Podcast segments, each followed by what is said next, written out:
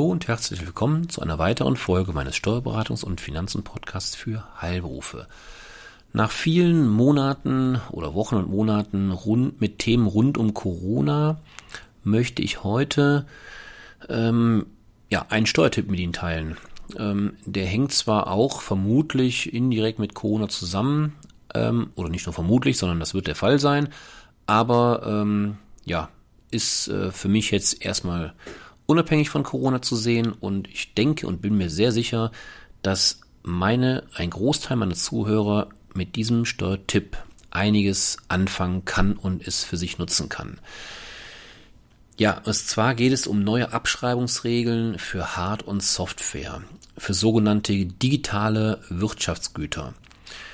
Mit Beschluss aus dem Januar diesen Jahres ähm, haben sich der Bund und die Länder darauf geeinigt, die Sofortabschreibung bestimmter digitaler Wirtschaftsgüter zu ermöglichen, um die Wirtschaft weiter zu stimulieren und die Digitalisierung zu fördern.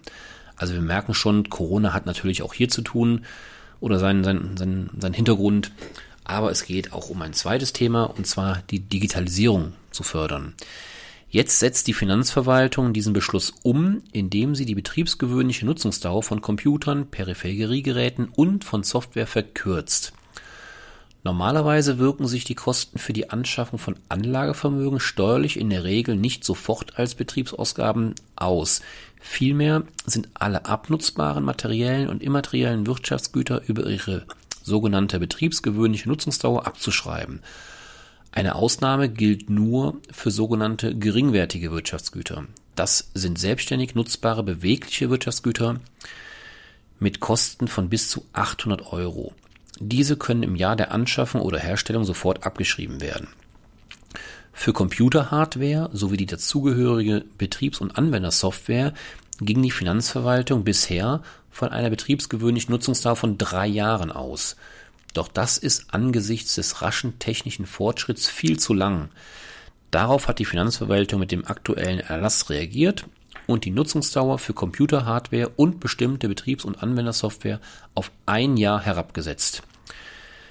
Begünstigte Wirtschaftsgüter von diesen Regelungen sind beispielsweise Computer, darunter fallen Desktop-Computer, also der normale Computer in Anführungszeichen normal, dann Notebooks, Tablets, dann Workstations, mobile Workstations, Dockingstations, auch externe Netzteile, Festplatten, Peripheriegeräte und wie gesagt Betriebs- und Anwendersoftware sind hiervon betroffen. Zur Software, für die die einjährige Nutzungsdauer Anwendung findet, gehören auch die nicht technisch-physikalischen Anwendungsprogramme eines Systems zur Datenverarbeitung sowie neben Standardanwendungen auch auf den individuellen Nutzer abgestimmte Anwendungen wie ERP-Software, Software für Warenwirtschaftssysteme oder sonstige Anwendungssoftware zur Unternehmensverwaltung oder Prozesssteuerung. Die kürzere Nutzungsdauer gilt erstmals für Wirtschaftsjahre, die nach dem 31. Dezember 2020 enden. Für Unternehmen, deren Wirtschaftsjahr dem Kalenderjahr entspricht, was die Regel ist, können daher die Aufwendungen für in 2021 angeschaffte Computer bereits innerhalb von zwölf Monaten komplett als Betriebsausgaben abgezogen werden. In 2021 darf auch der Restwert von in den Vorjahren angeschafften Computern, Tablets etc. komplett abgeschrieben und als Betriebsausgaben geltend gemacht werden. Damit kann die steuerliche Belastung gemindert und letztlich Liquidität geschont werden. Schließen möchte ich meine heutige Folge aber mit einem ganz, ganz wichtigen, entscheidenden Hinweis.